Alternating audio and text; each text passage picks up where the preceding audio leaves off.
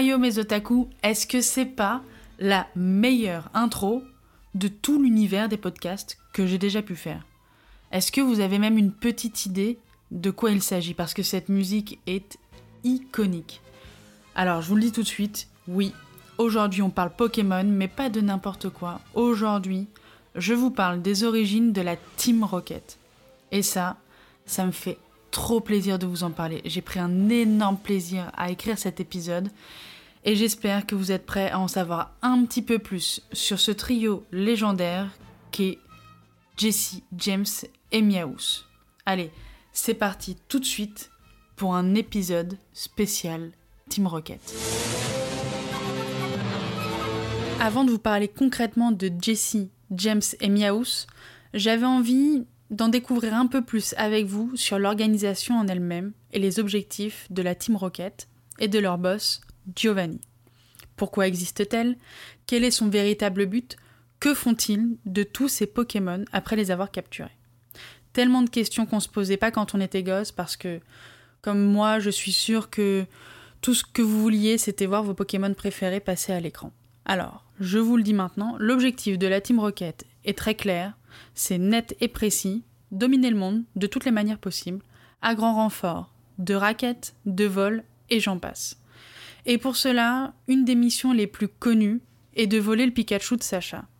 Parce que ce Pikachu paraît tellement exceptionnel aux yeux de Giovanni, le boss de la Team Rocket, qu'il veut absolument s'en emparer. Il voit un énorme potentiel dans ce Pikachu. Mais ça, vous saviez déjà que c'était son objectif principal. Le Pikachu de Sacha.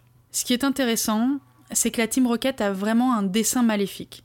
Comparé aux autres teams que l'on rencontre à travers les jeux, qui veulent utiliser euh, par exemple Kyogre pour que plus personne ne souffre jamais euh, de ne pas avoir d'eau ou, euh, ou, autre, ou autre chose comme ça, la Team Rocket, c'est vraiment pour pourrir le monde et le dominer. Et pourtant, il en ressort du trio que l'on connaît quelque chose de plutôt doux. ils sont bien souvent malmenés par notre cher Sacha et pas seulement par Sacha par ailleurs. Giovanni n'est pas non plus particulièrement sympa avec eux. Enfin, il ne l'est avec personne d'ailleurs. Ce qu'il préfère, c'est mettre les équipes en compétition. Comme ça, on est sûr que ça sera de la pure battle royale pour que chacun puisse obtenir ne serait-ce qu'un petit regard, un brin de reconnaissance de la part du puissant boss. Ça me rappelle quelques anecdotes de management dans le milieu du travail qui sont assez proches de la façon de faire de Giovanni, mais je n'en parlerai pas dans ce podcast.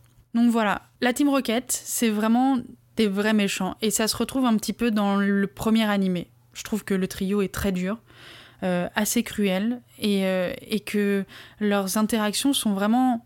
Sont, sont dures finalement. Mais ça, je reviens dessus un petit peu plus tard en parlant de chaque personnage en détail. Un fun fact que j'avais totalement oublié de vous dire par rapport à la Team Rocket.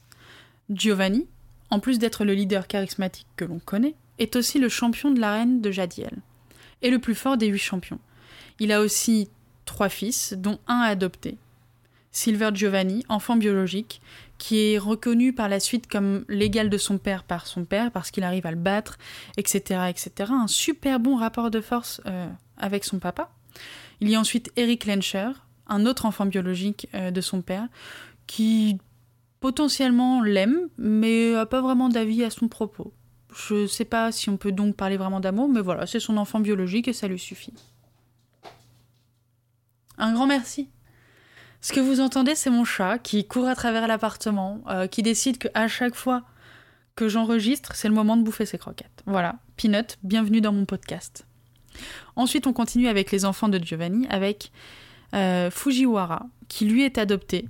Et Giovanni l'a adopté pour utiliser la vengeance qui le porte euh, afin de faire, de faire de lui un membre puissant de l'organisation de la Team Rocket. Mais N'étant pas réellement loyal envers Giovanni, euh, Fujiwara est mis à l'écart au sein de l'organisation. Et puis voilà, donc c'est pas réellement son père, mais il l'a adopté afin d'utiliser vraiment cette haine qui, qui sommeille en lui.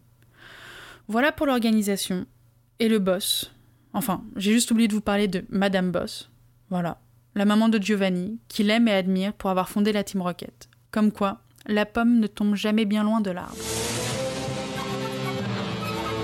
Maintenant qu'on en sait plus sur l'organisation, il est temps pour moi de vous parler de notre trio et de leurs origines. Qu'est-ce qui a fait qu'ils se sont retrouvés à faire équipe au sein de la Team Rocket? C'est parti pour un petit focus euh, sur les backstories de Jesse, James et Miaous. Et on va commencer par ce qui, comment dire, ce qui me paraît le plus évident, et peut-être le plus rapide, Miaus.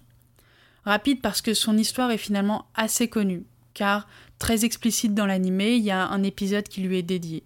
On apprend alors que lorsqu'il était jeune, il a dû apprendre à survivre seul, ses parents étant partis, morts. Il a donc fait partie d'un gang de Miaous, dirigé par un Persian, pour survivre et apprendre à survivre de lui-même. Pour quitter ce terrible quotidien, il décide de s'en aller visiter Hollywood, qui, après avoir vu un film autour de cette ville, lui semble être le bon point de départ pour sa quête du bonheur. Mais c'était sans compter sur la malchance euh, constante de Miaous qui ne le quittera presque jamais, sauf quand il rencontrera enfin ses deux autres acolytes. Et son arrivée à Hollywood avait presque bien commencé, car en arrivant, il rencontre Miaoussi, une femelle Miaous, appartenant à une dame très riche.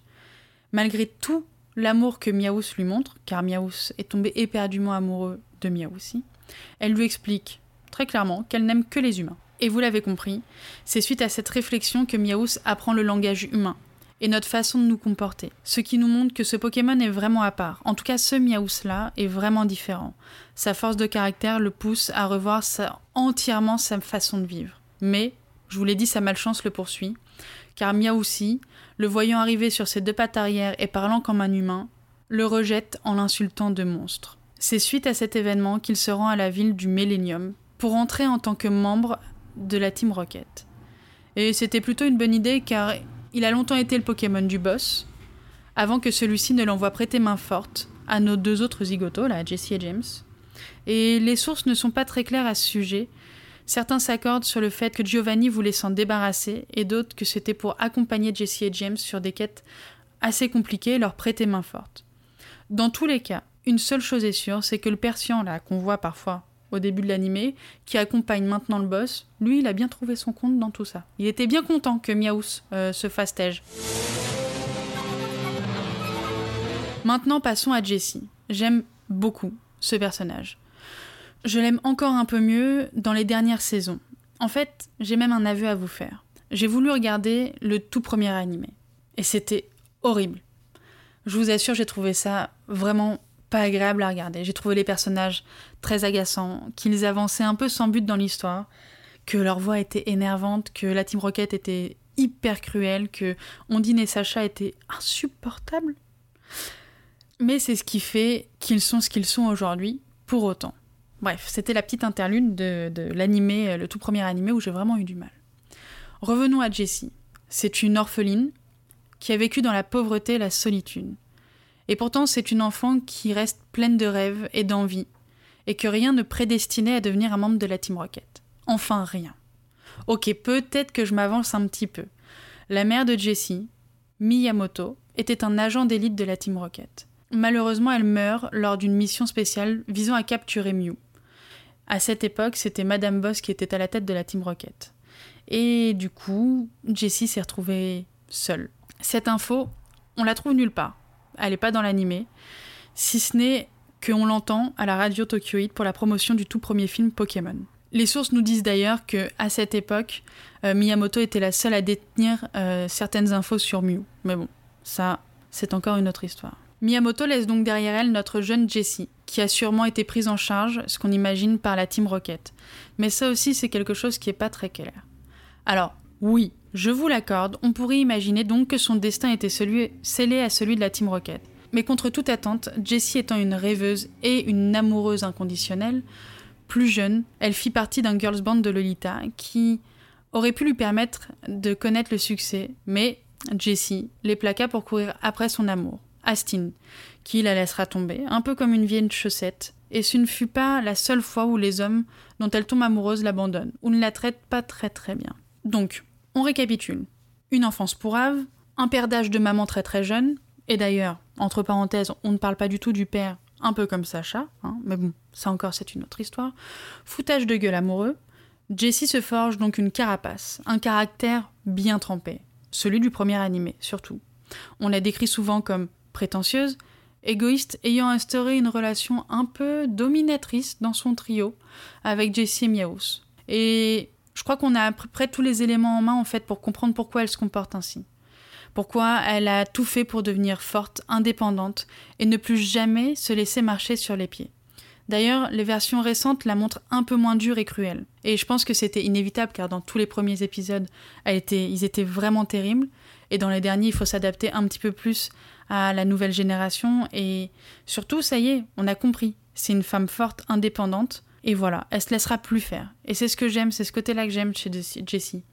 Au-delà du fait que ça soit une rêveuse, qu'elle s'imagine toujours des choses, qu'elle soit intense. Voilà, c'est une femme intense.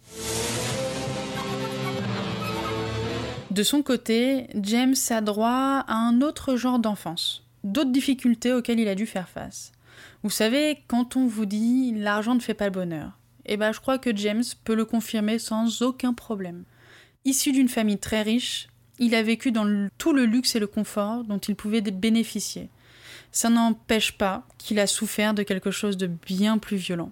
Son père, ah tiens, pour une fois il est là, n'a cessé de le traiter de bon à rien de fils. Il était là, mais il n'était pas top. Dommage. Et je vous entends déjà me dire Oh, mais c'est pas terrible, terrible ça quand même, bon à rien de fils, ça va, oh.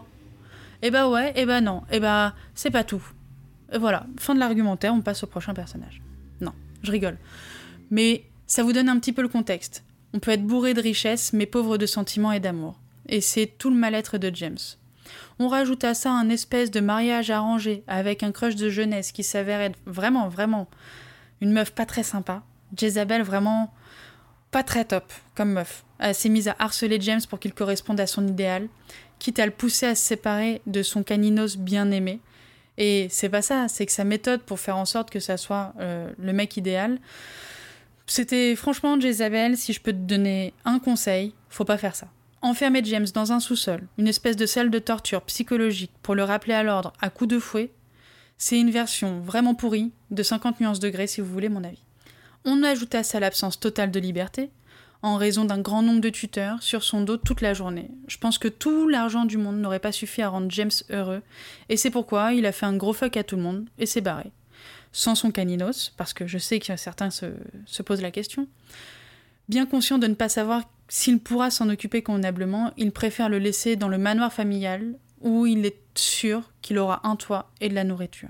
James, ça en ressort qu'il a une personnalité assez naïve, enfantine, qu'on peut qualifier parfois même d'un peu bizarre, mais surtout de décalé.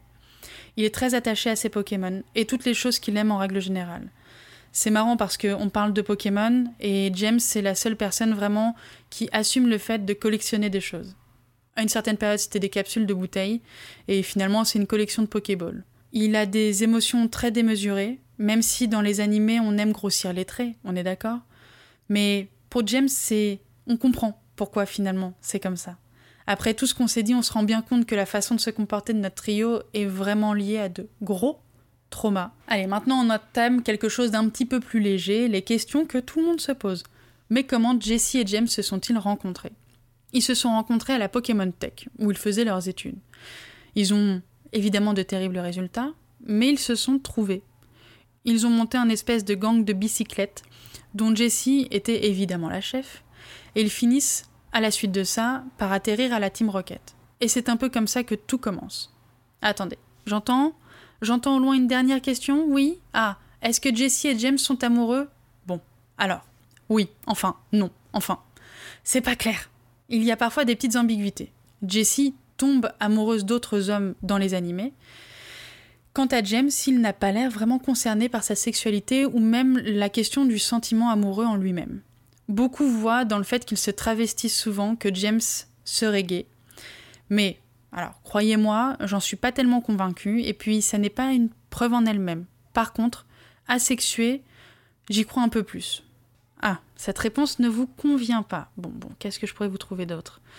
Qu'est-ce que je pourrais faire pour mes chers auditeurs? Mais si, j'ai trouvé. Dans les mangas, ils sont mariés et ont un enfant. C'est pas mal ça. Ça, ça, ça vous pas. Non? Non, ça vous plaît pas plus? Moi, je suis d'accord avec vous. Moi, je les préfère dans les animés quand même. Enfin, moi, j'aime, pas trop l'idée qu'ils soient mariés, qu'ils aient un enfant en fait. J'aime bien, bien le fait que ce soit une team. Vous savez, une vraie belle amitié, avec tout ce que ça comprend, parfois des hauts et des bas, parfois oui, ça arrive qu'il y ait des flirts, sans que ça soit un problème pour autant, ça arrive qu'on, qu'on confonde peut-être un petit peu, et c'est parfois ce qu'ils essayent de nous montrer. Mais moi, je les imagine pas en tant que couple. J'imagine ça, leur relation, comme une, comme une team. Vraiment, c'est une bonne équipe, c'est un bon duo. Nous sommes de retour Pour jouer en mauvais tour, afin de préserver le monde de la dévastation, afin de rallier tous les peuples à notre nation, afin d'écraser l'amour et la vérité. afin d'étendre notre pouvoir jusqu'à la Voie lactée. Jesse, James, la Team Rocket, plus rapide que la lumière. rendez-vous tous où ce sera la guerre.